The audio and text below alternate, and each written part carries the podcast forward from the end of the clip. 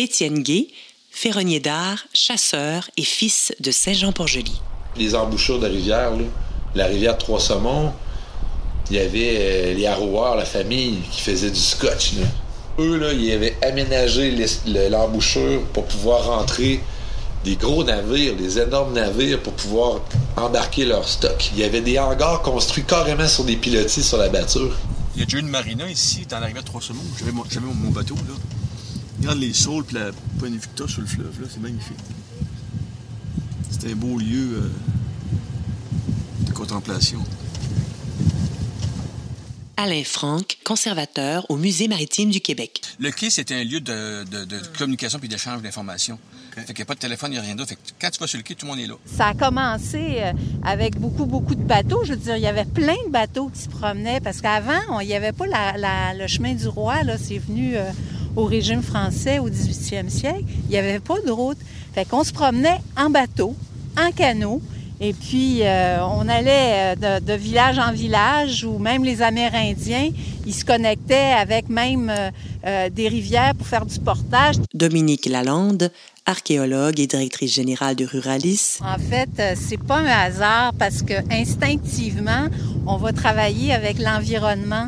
Avec les anses, les, entrées de rivières. Bien, il y a encore des traces de ça, d'occupation amérindienne. Tu vas au bord de l'eau, si vous êtes vraiment vraiment ferré d'archéologie, puis vous êtes capable, on trouve des, trésors, de la pierre taillée, puis euh, des affaires vraiment hot. Tante Émilie. Si au moins je pouvais ramener un souvenir. Hein? As-tu vu la coureuse? As-tu vu la coureuse? Alors, je vais vous décrire la coureuse des grèves. Elle galbaudait les grèves du port de Poissemont jusqu'à l'anse au Jean Vert de Saint-Roch-des-Honnêtes.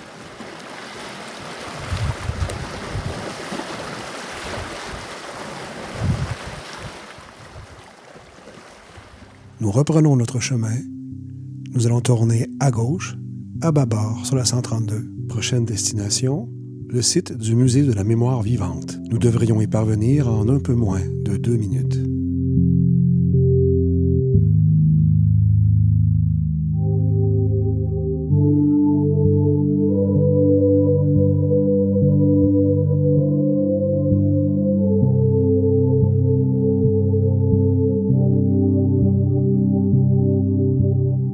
Dans à peine plus d'une minute, nous trouverons le site du musée à notre gauche. C'est un grand bâtiment un peu éloigné de la 132, mais très visible.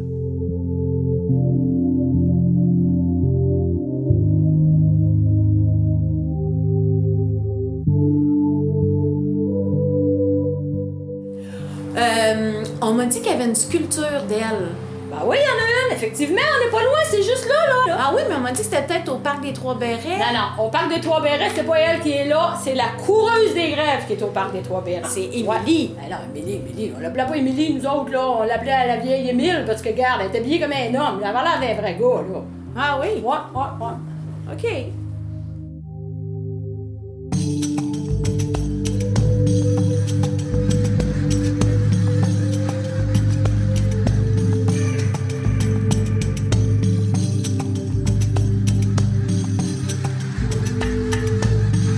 Nous pouvons prendre une des places de stationnement devant le musée.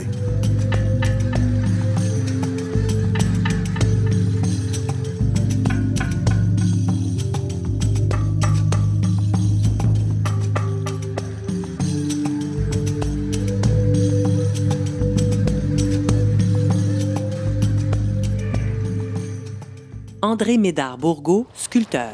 Elle ne s'intéressait qu'à la mer et à ses amoureux. Les marins de Gouelette, garçon avenant, marié ou veuf. Seuls des marins ont reçu ses faveurs et seuls des hommes de marins ont pu en parler. Il paraît qu'elle vient de nulle part si ce n'est de la mer, qu'elle est belle à vouloir se noyer.